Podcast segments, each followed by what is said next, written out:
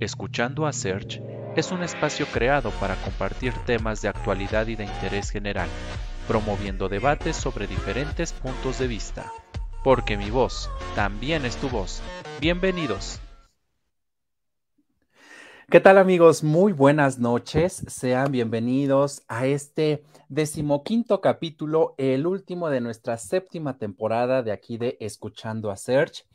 Eh, aquí en esta noche fría, aquí en la ciudad de Puebla, con un poquito de lluvia. Igual sabemos que en algunos otros estados está la lluvia, esta, esta temporada, estos climas.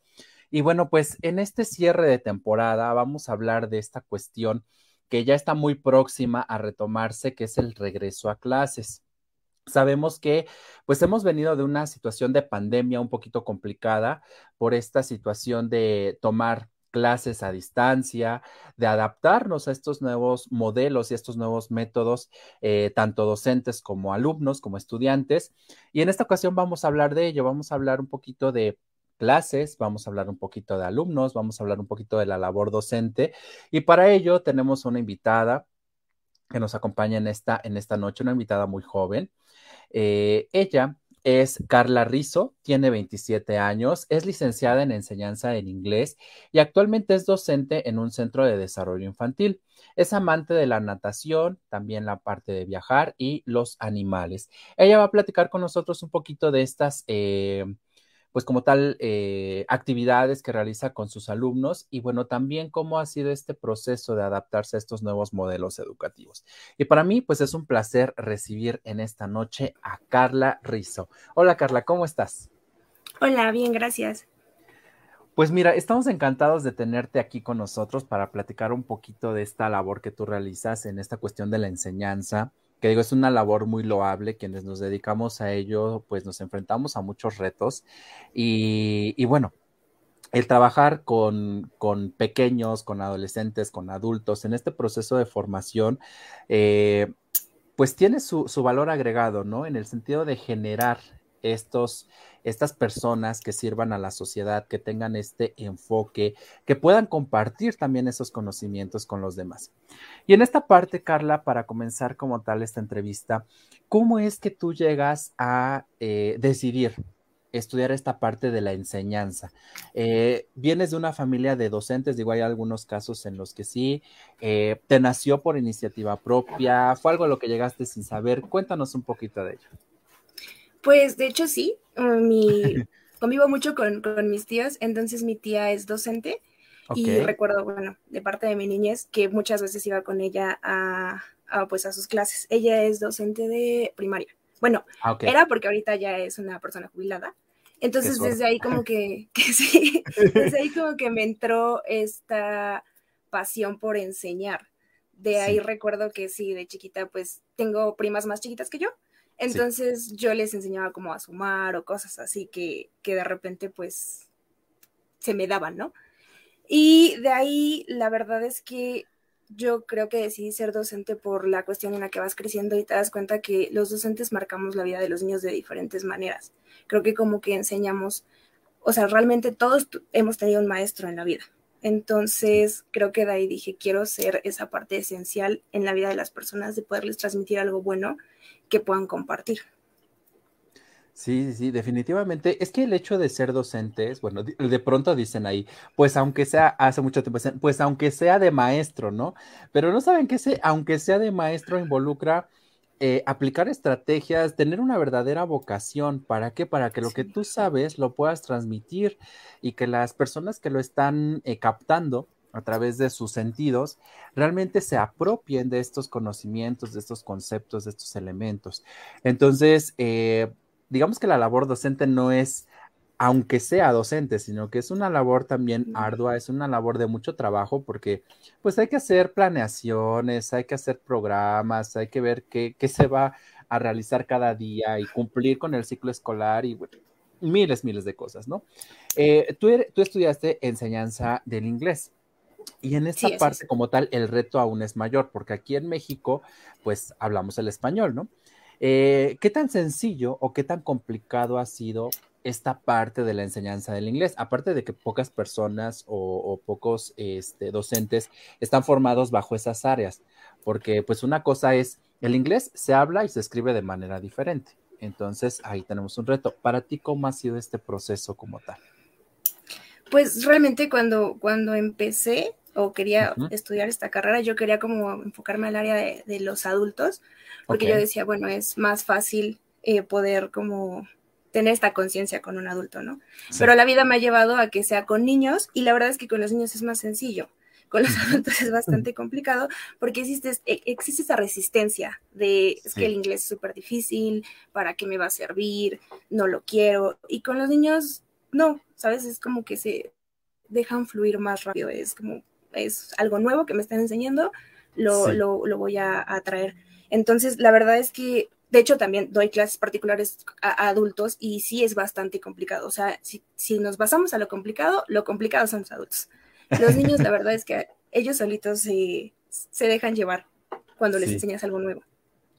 Es que dicen por ahí, ¿no? Que los, que los niños son como esponjitas, todo lo absorben y ellos, pues como están en este proceso de crecimiento, automáticamente, eh, pues no ponen esta resistencia. Como adultos ya traemos paradigmas, ya traemos tabúes, ya traemos muchas cuestiones de formación y que de pronto dices, bueno, lo tengo que estudiar, ¿no? Cuando de pronto te dicen, tienes que estudiar inglés, bueno, lo tengo que estudiar porque me voy a titular, o lo tengo que estudiar porque mi trabajo me lo pide, no porque yo quiera.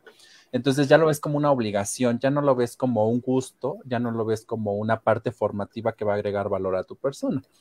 Eh, en esta parte, Carla, por ejemplo, eh, tú has trabajado más con niños. ¿Ha habido algún reto, alguna situación complicada? Porque pues los niños no son niños, ¿no? Y, y hay esta cuestión de travesuras, hay esta cuestión de momentos chuscos, pero también hay situaciones complicadas. ¿Qué experiencias nos puedes contar en, estas, en estos dos matices? Tanto una experiencia agradable con ellos como esta parte también complicada. Pues en cuanto a una experiencia agradable, te podría compartir que uno termina aprendiendo mucho de los niños. Entonces, de repente, cuando yo llegaba las primeras veces con los niños, no sabía cómo enseñarles o cómo poderles transmitir este conocimiento. Y te das cuenta que ellos solitos te van mostrando cómo a ellos les gusta o cómo para ellos es más fácil. Entonces, en la, en la parte bonita creo que está eso. en, en mi caso trato de darles como esa libertad de cómo lo quieren hacer, qué es lo que quieren hacer, y yo aprendo con ellos, porque de repente, pues, podría, ser, podría decirse, ¿no? Eh, es que con juegos no van a aprender y te das cuenta que sí, que les queda muy bien el conocimiento jugando. Y en la parte complicada de repente es el padre de familia, que no entiende que pues son niños y cada niño aprende de diferente manera y que cada niño tiene su tiempo. Entonces lo complicado vendrían siendo ellos. Es una situación de repente medio difícil en el que es que yo ya quiero eh, que sepa todo esto de aquí a mañana. ¿Sabes? Y es como, pues hay que darle su espacio y que él fluya como él lo quiera hacer, porque lo va a hacer, lo va a hacer, pero lo va a hacer en su tiempo y en su momento. Ok, si es que los padres de familia de pronto ya quieren que los niños literal salgan, o sea, tengan la primera clase y ya sepan los números, ya sepan las multiplicaciones, ya sepan todo, ¿no? Eh, Carla, estamos, como lo mencionaba al inicio, saliendo de esta cuestión de la pandemia, ¿no? Una situación complicada para todos en el sentido de que pues ahora nos tuvimos que adaptar a estas nuevas modalidades de aprendizaje, de enseñanza a través de plataformas. Eh, la parte del inglés, por ejemplo, eh, y digo, todas las, disciplinas, todas las ciencias involucran este contacto. ¿Para qué? Para que precisamente te apropies del, conocimiento. Y como lo mencionas, el juego, sobre todo en los niños, es importante.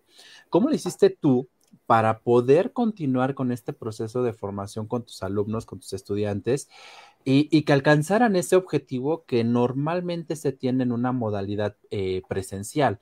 En línea tuvimos de que no es lo mismo que estabas en una escuela, a lo mejor en tu horario normal, ¿no? De las 9 a la 1 de la tarde, a estar solamente una hora frente a una computadora y, y todos conectados, ¿no? O dos horas. Y a lo mejor no todos los días. ¿Cómo llevaste esta, esta situación? La verdad es que es lo que decías. En primera, los, los niños son como esponjitas y se adaptan muchísimo más fácil que nosotros. Para ellos es muchísimo más fácil esta adaptación. Y en segunda, yo soy amante de la tecnología. Entonces, esto como que de repente es más un reto para mí de tratar de apoyarme de estas nuevas herramientas que surgieron a base de tratar de enseñar eh, pues vía online. Y es eso, o sea, tratar de buscar, porque hay, hay muchos juegos que puedes compartir en línea, hay muchas actividades que ellos pueden hacer en casa. Al principio obviamente es complicado porque como todo, tenemos que tratar de ser resilientes y como papá le cuesta más trabajo el hecho de tener que estar al lado del niño para que no se mueva, para que no se distraiga, todo ese tipo de cuestiones. Pero ya después que llegas a, adaptarte a esta parte, el niño lo agarra súper rápido.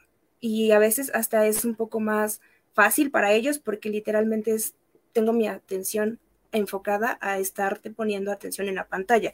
Y de repente en una modalidad presencial, pues es que te distraes con el compañerito de al lado o porque ya pasó una mariposa. Entonces creo que la parte de la modalidad en línea fue un poco más sencilla.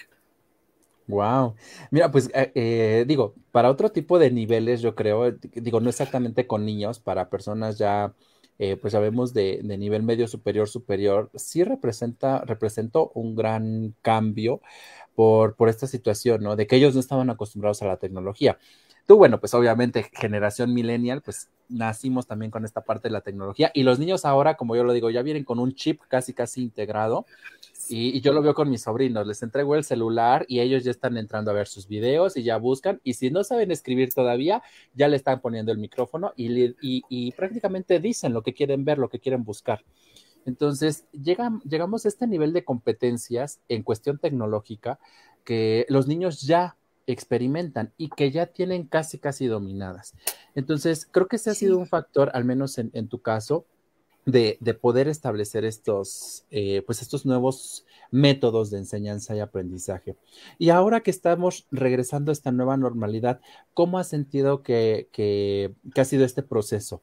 Los alumnos como tal sí se muestran contentos de regresar a las aulas, eh, llegan con un ligero atraso porque, bueno, digo, hace, hace algún tiempo yo elaboré, bueno, hice una investigación relacionada con estos nuevos retos para la educación después de la pandemia. Y bueno, pues hablamos de que lo que, lo que aprendías en un año no lograste aprender, eh, o lo que estaba programado para, para, aprenderse en un año, no se aprendió ni siquiera el 30% por esta modalidad. Entonces, ¿tú cómo, cómo visualizas esa situación ahora con esta nueva normalidad que se tuvo unos meses a partir de este año? ¿Y cuáles crees que son también los retos para este nuevo ciclo escolar que está por comenzar? Eh, pues la verdad es que al inicio fue algo caótico, porque llegan mm, alumnos o niños que estaban acostumbrados a estar en su casa, en su espacio, con sus reglas. Y, de repente llegar a otro espacio donde tienes que convivir con otros seres humanos, cuando durante año y medio, casi dos, no lo hiciste, es bastante complejo. Aparte de que hay muchos niños que se les llama a los niños pandemia, que literal no habían salido para nada. Entonces, la verdad es que al inicio fue muy complicado poner como poder regularse ellos mismos, de entender esta rutina que tenían que llevar, esta rutina de ahora ya tengo que salir de mi casa a tomar clases, ahora ya tengo que convivir con gente. Entonces, los primeros meses, la verdad es que sí fueron bien complicados. Claro que es más fácil para unos que para otros, pero ahí ya trata de la personalidad de cada quien.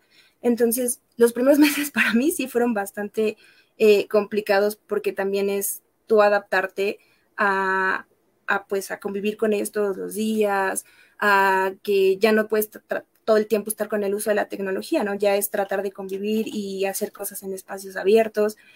Y ahora, la verdad es que la situación ya está regulada. Para ellos ya ahora es complicado volverlos a mandar a, casa. Ahora para ellos es, oye, ya no quiero regresar a mi casa, yo quiero estar con los compañeritos, jugar, que eso yo creo, yo creo que es lo que le pasó a la mayoría de, las personas que están en un, en un rango mayor, ¿no? de secundaria o bachiller, que realmente lo que extrañaban era socializar no tanto tus clases presenciales, sino extrañabas ver a tus compañeros y demás. Y con los chiquitos, ahora que ya lo vivieron, pues pasa un poquito similar. Y algo que se me olvidó mencionar al principio, lo más difícil para ellos creo que fue socializar. Es la parte más complicada porque no estaban acostumbrados a socializar, estaban acostumbrados a estar en casa y a no convivir con nadie. Entonces, eso fue lo más difícil, pero ya cuando lo logras, la verdad es que todo fluye. Wow. Sí, sí, sí. Es que definitivamente creo que como seres humanos tenemos esta obligación y esta naturaleza de socializar, de tener contacto con alguien más, platicar por lo menos. Y, bueno, esta situación de estar desde casa nos aisló al 100% de, de, estas, de estas partes, ¿no? De, estas, de estos factores de convivencia. Y, bueno, en los niños eh, creo, que, creo que es una, una, cuestión también importante, sobre todo en su desarrollo, cuando están en esta etapa de crecimiento, ¿no? Del preescolar, la primaria, pues es donde se forman las bases de la personalidad y limitarlos de esta manera, pues creo que no, no, no fue la adecuada, pero pues tampoco los podíamos mandar con el riesgo que había, ¿no? Sí, sí, claro. Este, Carla, en esta parte, eh, tú eres una maestra muy joven y de pronto cuando somos maestros muy jóvenes, eh, ya sea los papás o los mismos estudiantes, digo en mi caso, porque yo tengo estudiantes que me podrían doblar la edad sin problema, pero en el caso, por ejemplo, de, de, papás, porque hablamos también de una nueva generación, estamos en una nueva etapa donde hay papás muy jóvenes. Entonces, cuando te ven a ti en la escuela, ¿no te ha pasado que de pronto los papás tengan cierto grado de desconfianza? En el sentido de decir, es que es muy joven. Generalmente esperas una maestra y te esperas a la señora de 35, 40 años, por lo menos, ¿no? Ya con hijos y demás. Pero de pronto cuando ven a alguien muy joven, como que hasta desconfían. ¿En tu caso te ha pasado algo similar? Afortunadamente ahorita, en este momento de mi vida, no, pero quizá porque mi, los niños con los que trabajo son muy pequeños. Entonces la mayoría de los papás, creo, son más o menos de mi edad, no son ah, tan grandes. Entonces creo que esa parte ayuda.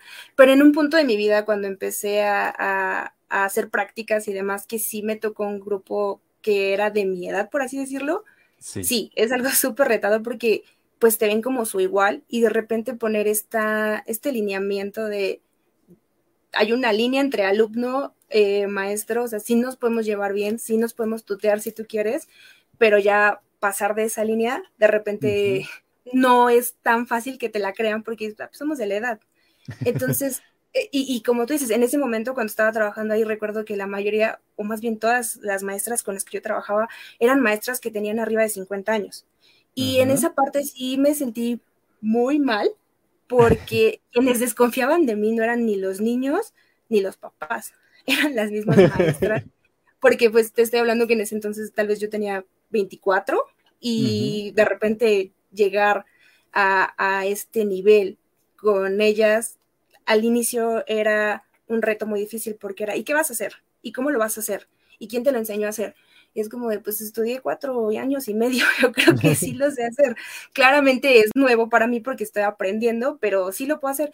Y, y yo traté como de ponerme ese reto y demostrarles que sí lo podía hacer y al final, fue, para mí fue padre porque al final era como, quédatelos, yo voy a salir, yo ya vi que ya los controla, yo ya vi que todo bien, toda la confianza es tuya y esa parte es bonito, pero sí, al inicio, y creo que a todos los docentes jóvenes o al principio nos pasa, sí desconfían mucho de ti, sí se siente bastante feo, pero creo que es parte de la sociedad que de repente, pues sí, sí te ven más, y, no, hablo solamente de, de, los maestros, puede ser cualquier profesión que te ven joven y dices, mm, quién sabe. Entonces, es como, agarrar y decir, no, claro que sí, sí puedo, pues por algo estudié tanto tiempo y le voy a echar ganas y, y ya, hacerlo. Sí, es como eso de ser el recién egresado y a ver si realmente sabes, ¿no? Este, y es que sí, o sea, de, de, pronto, sí, como mencionas, hay muchos papás que son de tu edad. Este, por ejemplo, a mí me ha tocado trabajar también, en algún momento he trabajado con niños.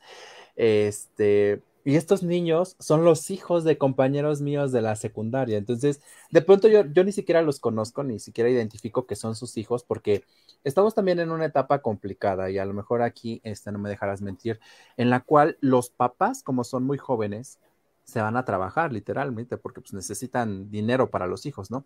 Y quienes están haciendo cargo de los hijos, sobre todo de los hijos pequeños, son los abuelos. Entonces, conoces más a los abuelos que a los papás.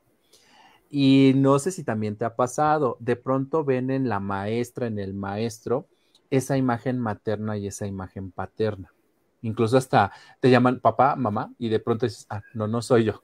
A ver, espera, estamos en la escuela, ¿no? Eh, este, esto, esto consideras que tiene un impacto también en esta, en esta cuestión de formación del niño. Es una en un nuevo proceso de adaptación. ¿Cómo podrías definirlo? Mira, justo hoy me pasó algo bien, bien curioso con, lo que estás mencionando.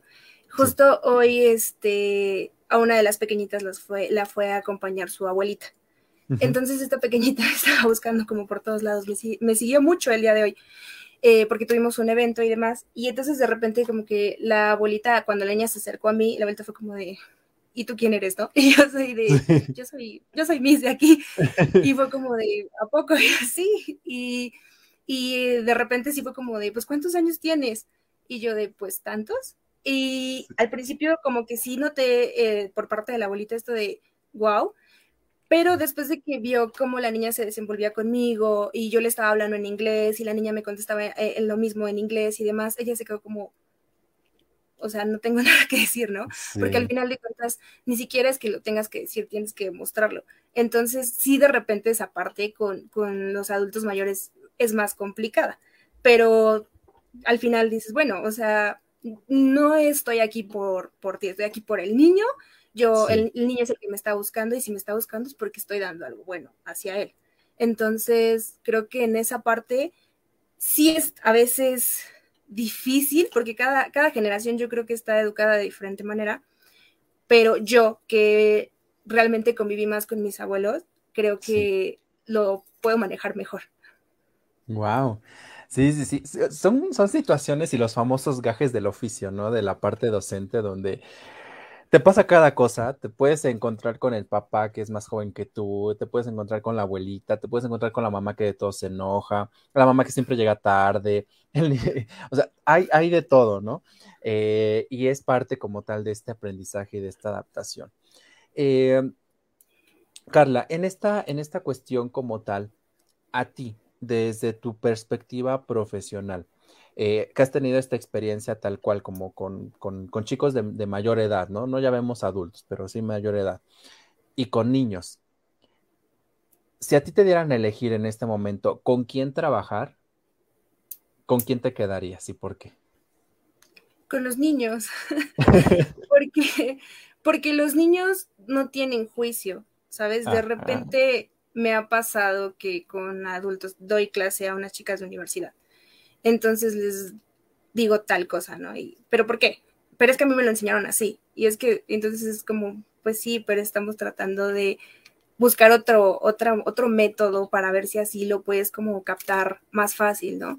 Y con los niños les enseñas cualquier cosa y todo les emociona y todo lo intentan y todo lo hacen y si no le gusta simplemente dicen no me gusta y intentas otra cosa.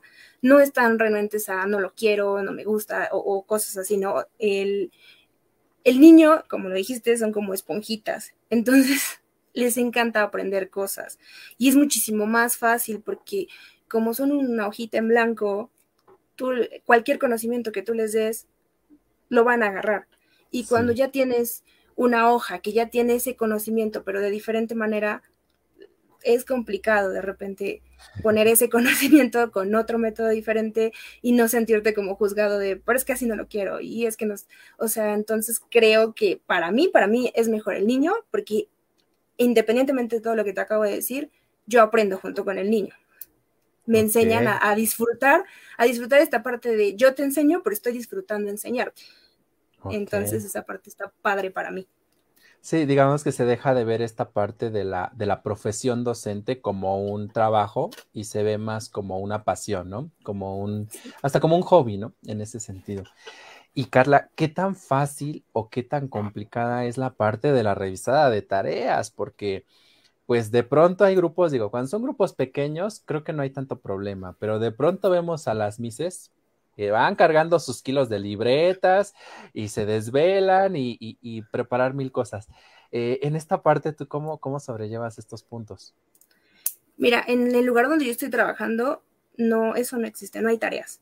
El niño, no, el niño disfruta y aprende como en ese momento. No tenemos libros, no tenemos nada de eso. Es un método de aprendizaje bastante diferente y no es nada tradicional. Entonces, esta parte me ha enseñado que eso de las tareas y eso de los libros y de estar revisando realmente es un juicio que necesita el adulto, no el niño. Tú como adulto necesitas es que un número de cuánto vale el conocimiento de tu hijo. Para los niños no, el para los niños es yo tengo un conocimiento y lo voy a aplicar como, como yo lo quiera usar. En el caso de, tal vez las, las, chicas a las que les doy clases, que sí, ellas sí necesitan tareas porque me lo requieren, porque están acostumbradas a ese método y porque ellas como adultos también ya necesitan el cuánto valgo como un número, sí, es bastante sí es bastante complicado porque fuera del estar calificando, que a mí eso no se me hace tedioso, me parece bastante interesante ver de repente no, cuando digo, hay que hacer oraciones o describirme su día, para mí es bastante interesante ver la creatividad que tienen, pues, las personas, ¿no? Pero sí está de repente la parte que a mí no me gusta de, de, decir, oye, pues es que esto está mal y ya van varias veces que está mal y hay que trabajar esto porque de repente ahí es donde yo creo que uno se desmotiva a seguir aprendiendo algo nuevo. Entonces, para mí es esa parte. Wow. Sí, es que los adultos, repito, creo que los modelos que nos han formado como estudiantes, como profesionistas, llegan a tener esta cuestión hasta arcaica, ¿no? Que ya no son modelos. Eh, por ejemplo, lo que mencionas ahorita, no hay tareas, digo, lo que vas a aprender lo aprendes y lo que pudiste abstraer se quedó. Y lo que no, quizá lo vas a poder aprender más adelante o lo vas a reforzar con la interacción que tienes con los compañeros. Eh, estas nuevas estrategias, precisamente, eh, digo, eh, es, uno de los casos que, yo hablo, ¿no? Por ejemplo, en mi caso, de, pronto yo me dedico más a la parte de, artes. Eh, es lo mismo, o sea, yo no es de que te voy a dejar que practiques un paso o te voy a dejar que hagas un dibujo, sino que lo vamos a hacer aquí y cada vez que estés conmigo lo vamos a practicar. Estos métodos de enseñanza como tal ¿A ti te parecen viables? ¿Te parecen que deberían ser implementados en, diferentes niveles? ¿O que es como una tendencia también hacia esta nueva eh, cuestión de formación? Pues al principio cuando yo vi esta nueva tendencia, como dices, sí fue bastante complicado como entenderla porque yo estudié toda mi vida en un sistema tradicional y de repente está esto de desaprender desaprender a que hay, hay otras maneras de, adquirir conocimiento cuando ya eres adulto es bastante complicado.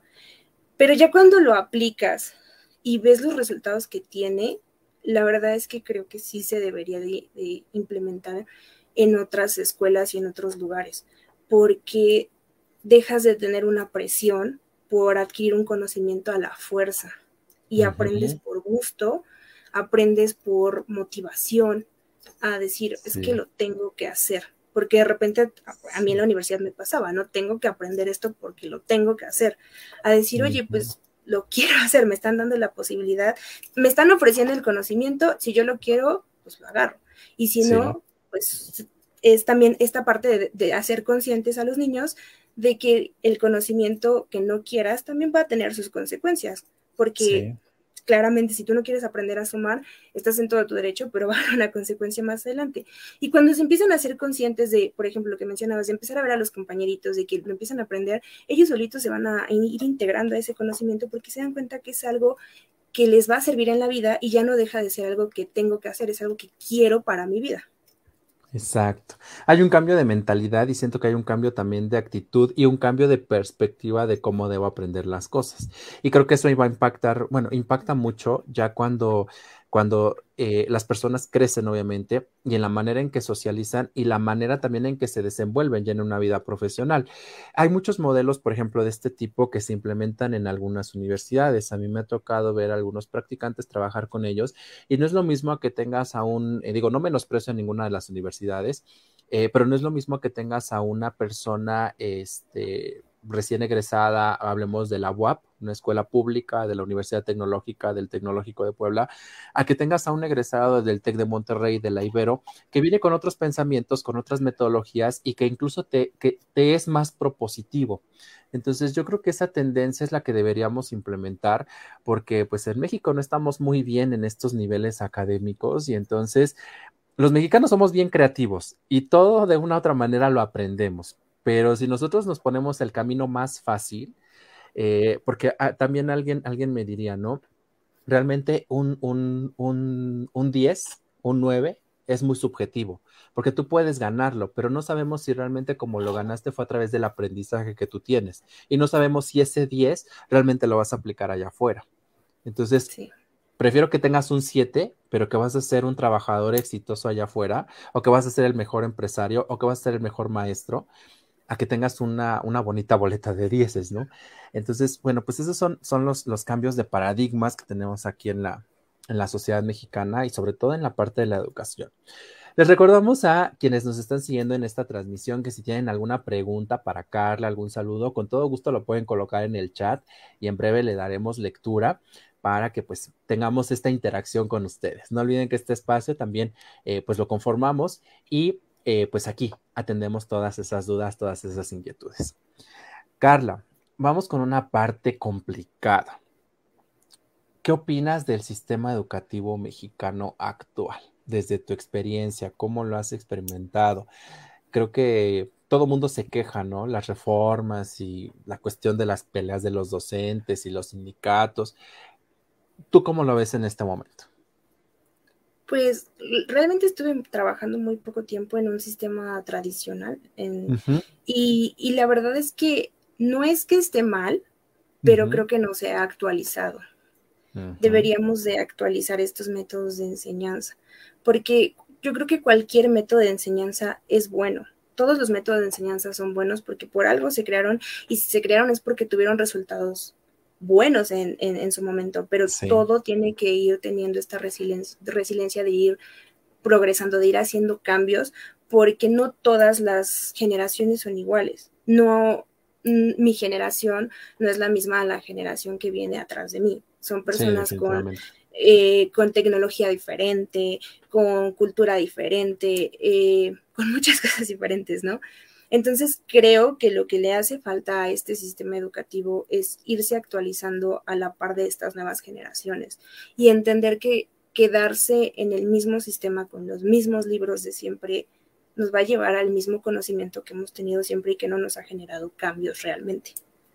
Sí, sí, sí, definitivamente estos, estos modelos, digo, estamos hablando de hace miles de años y bueno, no tantos, pero, pero sí, o sea, no estamos hablando de una verdadera actualización de estos, eh, de estas estrategias. Eh, tenemos muchos referentes, digo, hay otros países que han trabajado en esta cuestión educativa y de quienes podemos tomar esta buena referencia, pero creo que el sistema educativo mexicano se ha mantenido muy cuadrado, no ha aceptado estas propuestas y yo siento que es más una cuestión cultural, no es una cuestión de resistencia al cambio, porque ya vimos ahorita con esta cuestión de la pandemia, sí o sí, todo el mundo tuvo que aprender este, a, utilizar tecnologías, ¿no? Entonces, eh, aquí pues creo que esta cuestión cultural es la que de pronto frena mucho este, este desarrollo, de pronto hasta los mismos papás, ¿no? Pero es que yo quiero que le deje tarea a mi hijo. Sí, pero señora, su hijo ya sabe, como para qué le voy a dejar más tarea. Pues déjela aunque sea para vacaciones y, los famosos también cursos de verano, ¿no? El niño viene de un año de trabajar en escuela y todavía, vete al curso de verano de regularización. Creo que eso también eh, llega a, generar un shock en el niño, en el estudiante, porque dice, ¿en qué momento voy a descansar? ¿En qué momento voy a jugar o aprender otras cosas? Si ya vi números y otra vez estoy viendo números, si ya vi letras y otra vez estoy viendo letras. Entonces creo que esa, esa cuestión de, formarnos como ratoncitos de laboratorio y vas, vas, vas, vas, vas, ya no es aplicable a este, a este contexto. A mí me pasa mucho en el nivel universitario. De pronto dicen, pero es que le voy a dar una definición de esto. Ok, sí está bien la definición, pero ahora explícame cómo aplicas esa definición en tu trabajo. Y entonces es donde dicen, ay, pero es que no sé. Bueno, pues ese es el objetivo. La vas a comprender mejor si la aplicas. Entonces, esa, esa parte, digo, habemos quienes estamos todavía como muy en contra de ello, pero esperemos que se hagan estos cambios. Cecilia López Cruz te manda saludos, dice saludos Carlita de mi corazón. Entonces, mira, ya tienes ahí tus, tus fans que nos están siguiendo. Carla, ¿en algún momento de tu vida ha pasado por tu mente el cambiar de profesión? No, pero ha pasado por mi mente complementar mi profesión. Yo la verdad amo mi profesión. Yo creo que pocas personas eh, podemos trabajar de lo que soñamos de niños. es, muy complicado. Y yo me siento muy afortunada porque yo estoy trabajando en algo que yo soñé desde niña. O sea, dije, yo desde niña quiero ser maestra y al inicio por cuestiones de, vida, primero intenté estomatología. La verdad es que dije, me voy a ir por estomatología por dinero, por facilidad, no sé. En ese momento ni siquiera recuerdo qué pasó por mi cabeza. Intenté estudiar estomatología un año y no voy a decir que fue el peor año de mi vida, pero fue un año que no me sirvió de mucho. Lo único que me sirvió fue entender que yo dije, es que si tú ya sabías que querías ser maestra, ¿por qué no te fuiste? ¿no? Y de repente, pues estos, estos comentarios es que los maestros pues no ganan bien, o es que los maestros tienen que cuidar hijos que ni son suyos, y entonces te vas como, como, pues sí, influenciando por esos comentarios. Después de que, de que hice esto, dije, no, pues no es lo mío, yo quiero ser docente, y ahorita la verdad es que estoy muy feliz con mi profesión, pero al ser docente me he dado cuenta que hace falta a mí para, para poder también apoyar emocionalmente a los niños, me hace falta como ir metiendo otro conocimiento y me gustaría más como estudiar psicología como para complementarlo, porque creo que es parte fundamental, no solo es enseñarle al niño, también es que te importe el niño y sus emociones, porque si no vas a tener lo que decías, eh, niños que están acostumbrados a que nunca van a descansar, a que tienen que hacer las cosas, a que no tienen oportunidad de elección y es como tratar de darles este respiro de decir, a ver, o sea, sí te voy a enseñar, pero también voy a escuchar qué es lo que tú quieres. Entonces, en mi parte creo que es lo que a mí me haría falta. Complementar con esta parte, sí, definitivamente. Tenemos aquí otro saludo de Tania Martínez Cabrera, dice, saludos de todos los fans. Entonces, ya ahí está, a nombre de todos, ya te mandaron saludos. Carla, retomando esto que hablas de la parte psicológica, precisamente, eh, ¿Te ha tocado trabajar con los famosos niños conflicto, los famosos niños problema o con niños con alguna capacidad especial, autistas, síndrome de Down? ¿Te ha tocado este, este reto? Sí, sí, y sí es bien complicado. La verdad es que para mí ha sido muy difícil porque por esa parte te digo que necesito como complementarlo porque realmente no lo sé. O sea, realmente son niños que necesitan otro tipo de atención y otro tipo de... Eh, otro tipo de atención, otro tipo de inteligencia de mi parte. Entonces, la verdad es que quien me ha guiado mucho en esta parte han sido compañeras del trabajo, eh, las mismas, el mismo personal del trabajo que sí tiene este conocimiento y me dice, mira, hay que hacerlo de esta manera o de tal otra. Y que al final eh, cada niño es diferente, aunque tengamos niños con, el mismo, eh, con la misma dificultad, si lo queremos llamar así, cada uno es diferente. Y cada uno tiene no solo esto, sino tiene cuestiones en casa que también hacen que, el niño sea así. Entonces, lo que yo he tratado de hacer es ser lo más comprensiva posible, tratar de leer más del tema para yo también eh, no ser ignorante en muchas cosas y apoyarme mucho con, mis compañeros de trabajo que, tienen conocimiento en esto. Sí, sí, sí, porque es que, digo, en todos, en todos los grupos, en toda la vida siempre va a estar el niño problema, siempre vamos a tener al niño que es el amigo de todos, el que de pronto llega a ser muy sentimental, entonces lidiar con estas emociones, digo, si aparte nosotros llevamos nuestras propias emociones, entonces todavía entenderlas de los demás es complicado, es complicado. Eh, Carla, ¿Qué opinan precisamente, ya saliendo un poquito de esta cuestión de la, del ejercicio como tal de la, profesión? ¿Qué opina tu familia? ¿Qué opinan tus amigos de que te dedicas a esta labor docente? Mi familia al principio no estaba como muy convencida, la verdad. Pero tal vez por esta cuestión de que de repente, pues sí es, es una profesión complicada.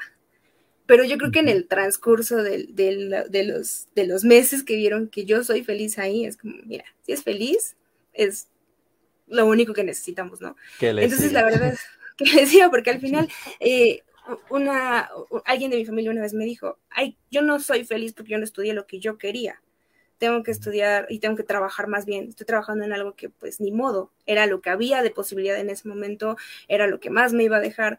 Y pues no soy infeliz, pero no hice algo que me hubiese gustado. Y en cambio tú estás haciendo algo que te gusta, porque al final vida solo es una y y, al final lo material, el dinero, yo siento que va y viene. O sea, si tú eres feliz en donde estás y estás a gusto, se ve y se transmite con tus amigos, con tu familia, con todo el mundo que te rodea. Y con mis amigos, afortunadamente, la mayoría de mis amigos son docentes. La gran parte de ellos son docentes. Entonces estoy como muy feliz porque puedo compartir con ellos muchas cosas. Y de mis amigos que no son docentes, de repente yo así lo noto que, me ven haciendo como mi material o, hablando de mis experiencias y se ríen y, de repente es como, oye, está, está padre dar clases, ¿no? Entonces la verdad es que por parte de mis amigos me siento súper querida y súper apoyada porque o sea, gran parte de ellos les digo, oye, tengo que hacer 80 dinosaurios mañana para mis niños y bueno, vamos, yo, yo pongo las pizzas y entonces me empiezan a ayudar y, a hacer material y, la verdad es que es una parte, mi profesión me ha conectado mucho con, con mis amigos también en esa parte creo que no cualquier trabajo te lo permite. Sí, definitivamente. Los famosos trabajos godines no permiten eso. y aparte, híjole, el que tengas, el que tengas compañeros que te echen la mano, no, ahí en los trabajos godines te ponen el pie. O sea, la verdad es que sí, sí, eh, eh ahí está esta cuestión de, de, choques de, en cuanto a cada uno de los trabajos. Y qué bueno, qué bueno que tu familia, después de que se dio cuenta que era tu verdadera vocación, te apoyó, porque pues hemos tenido precisamente a varios invitados también aquí en este espacio donde nos dicen, pues es que yo estudié esta profesión, sobre todo la cuestión de artes. Estudié teatro, estudié actuación, porque es lo que a mí me gusta. Pero también estudié administración de empresas y estudié derecho porque pues era lo que esperaba mi familia, ¿no? Porque me dijeron, ah, es que bailar, es que actuar, pues es como tu hobby, no es un trabajo. Entonces, eh, a veces como que complementan estas, estas dos partes y digo, pero se dedican más a aquella que los, que los llena profesionalmente, ¿no? Aquello que los hace feliz y como dices, las cuestiones materiales van y vienen. Cuando tú estás contento en un trabajo, definitivamente creo que das no solo el 100%, el 200, el 500, el 1000, con tal de que todo salga como tú lo tienes planeado, lo proyectas y creo que te conviertes también en un referente para, para, para tus demás compañeros, que ese es el, resultado como tal que se busca como, como parte de la sociedad. Eh, la, la, siguiente pregunta va un poquito más enfocada a esta cuestión, eh, ya nos hablaste de la cuestión de estudiar un elemento complementario que sería la psicología.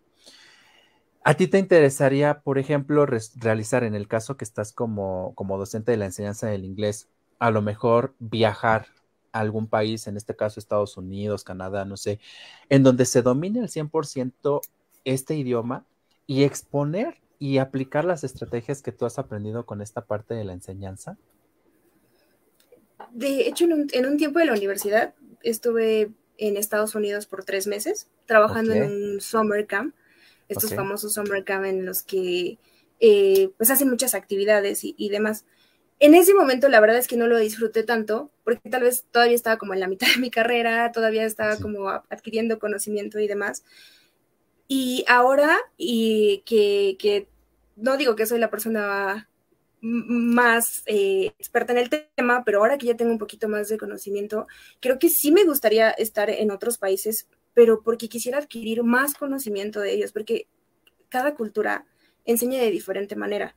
Y siento que si tomáramos un poquito de cada cultura, eh, tendríamos un aprendizaje muchísimo más significativo porque de repente criticamos mucho, no sé, eh, la cultura de, de, Asia, ¿no? Que son como muy eh, estrictos, muy lineales, pero realmente toda su, población tienen trabajos estables, tienen eh, esta, eh, adquieren estos conocimientos, ¿no? Claro que tiene su lado negativo, sí, como todo, pero tal vez deberíamos adquirir como un poquito de, a ver, ¿cómo, cómo le hacen para, para llevar este, este orden en, en, su, en su sociedad?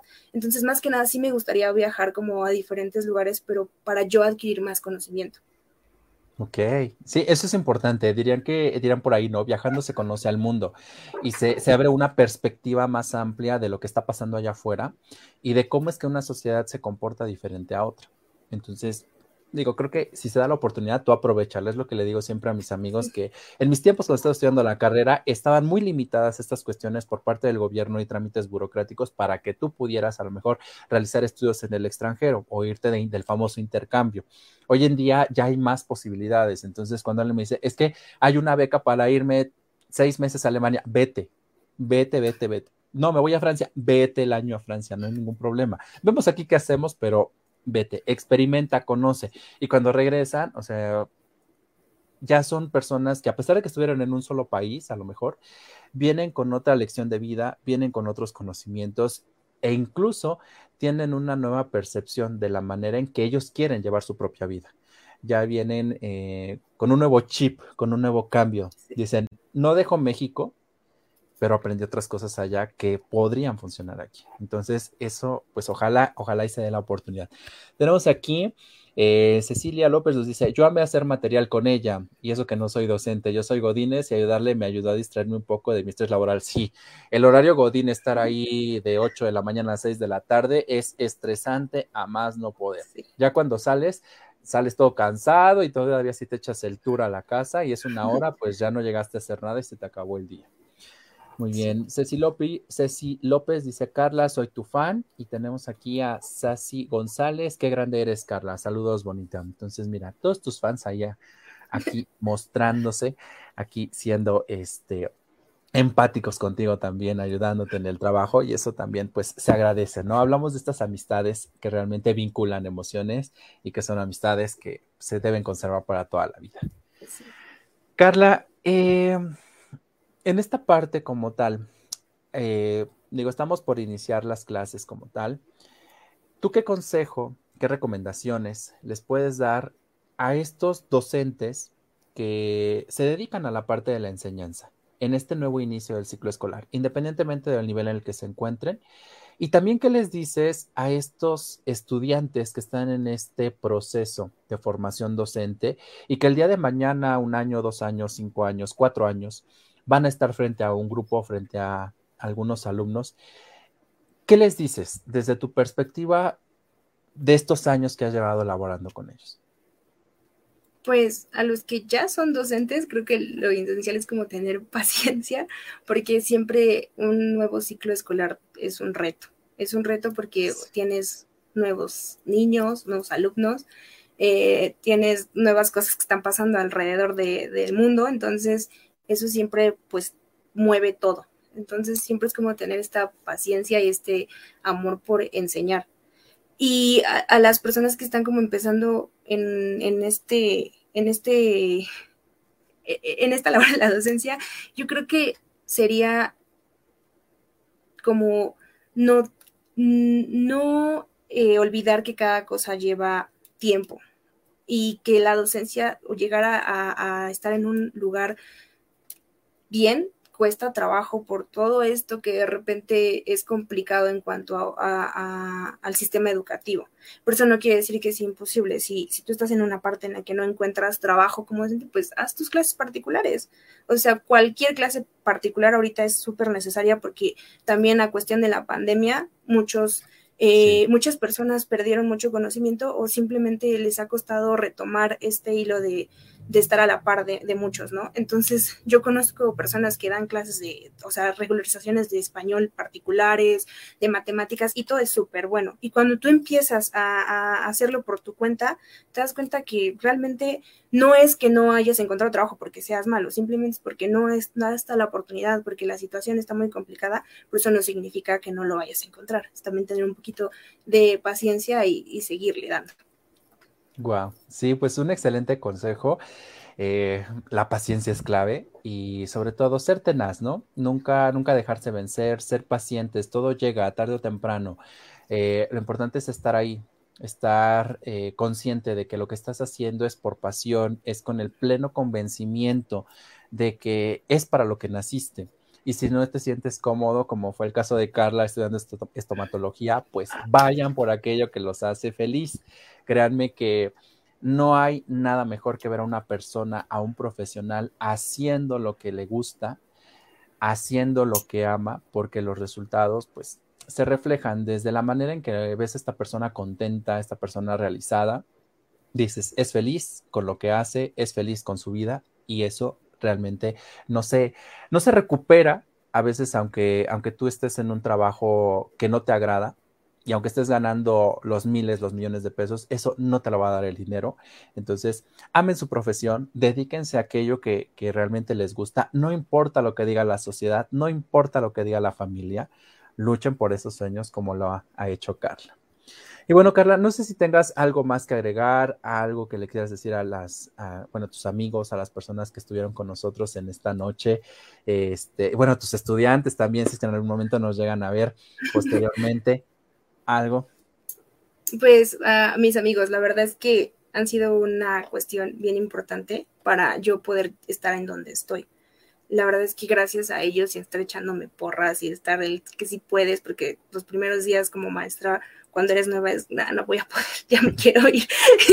y ellos como, no, claro que sí, pues la verdad es que mis amigos han sido una cuestión súper bonita y súper importante para eso, entonces me queda más que agradecerles y agradecerles todo el tiempo están haciendo material conmigo y y aguantando de repente mi humor, que no soy como la persona más, tratas de, no, no desquitarlo con, tus alumnos, pero de repente llegas con tus amigos y es como, uy, entonces la verdad es que les doy las gracias a mis amigos, la verdad es que son muy lindos conmigo. Pues ya está. Bueno, pues estamos llegando al término como tal de este, de este decimoquinto capítulo de esta séptima temporada. Vamos a arrancar una octava temporada con invitados especiales. Ya nos vienen las fiestas patrias, vamos a tener ahí algunos detallitos importantes. Arrancamos la próxima semana. Tuvimos una eh, invitada de lujo para cerrar esta séptima temporada que nos ha dejado eh, pues vertientes y nos ha dejado conocimientos de todo tipo. Y, bueno, pues prometemos una octava temporada también igual de genial. No olviden eh, darle like a nuestra página para estar pendientes de nuestras transmisiones y no olviden que también estos mismos videos, estas mismas grabaciones están disponibles en el canal de YouTube. Eh, que está bajo el nombre de Sergio Raúl López, así nos encuentran. Ahí están todas las entrevistas que hemos tenido desde nuestra primera temporada. Y también si quisieran escuchar posteriormente esta entrevista con Carla, va a estar disponible en Spotify.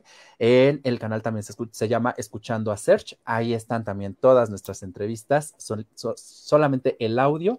Entonces las pueden revisar y también nos pueden regalar ahí un me gusta, un seguir. Y bueno, pues se los agradeceremos mucho. Tenemos aquí un mensaje más de Cecilia. Dice, ¿cuál humor? Eres un bombón. Entonces, pues ahí, ahí tenemos estos, estos mensajes. Carla, de verdad yo te agradezco muchísimo muchísimo, muchísimo el que nos hayas acompañado en esta noche. Agradezco que hayas compartido un poquito de esta experiencia que tú tienes, a pesar de ser muy joven. Eh, pues vemos que amas, amas lo que haces y eso es lo importante. Eh, el trabajo con niños, pues siempre nos va a dejar más enseñanzas que lo que nosotros podamos compartirles. y bueno, qué, qué padre también de que cuentes con personas que te apoyan, con amistades sinceras, el apoyo obviamente de tu familia. Yo eh, te deseo el mayor de los éxitos en, en todo lo que, lo que haces, tanto con niños como con adultos. Que si hay oportunidades de crecimiento, las aproveches. Eres una chica con mucho empuje, con mucha garra, y, y, yo eh, estoy seguro que vas a ser un referente en esta cuestión docente, que vas a ser también este referente para quienes te conocemos, que te estamos conociendo. Y, y bueno, pues que siga el éxito como hasta ahora y a todos los maestros que están también la próxima semana ya por comenzar clases, también el mayor de los éxitos en esta nueva etapa, en esta nueva normalidad y también para pues todos los estudiantes. Te mando un fuerte abrazo y nuevamente mi agradecimiento y espero que no sea ni la primera, ni la única, ni la última vez que te tengamos por aquí. Las puertas están abiertas para compartir de nuevos temas, de nuevas experiencias y será un placer volver a contar contigo. Gracias. Bueno, pues así nos despedimos a todos los que nos siguieron en nuestra transmisión. Les mandamos también un fuerte, un fuerte abrazo y un saludo. Que sigan pasando una excelente noche. Pónganse suéter porque está lloviendo. Y no se olviden de que la próxima semana arrancamos con nuestra octava temporada aquí en Escuchando a Search. Porque mi voz también es tu voz. Hasta la próxima. Gracias, Carla. Bye.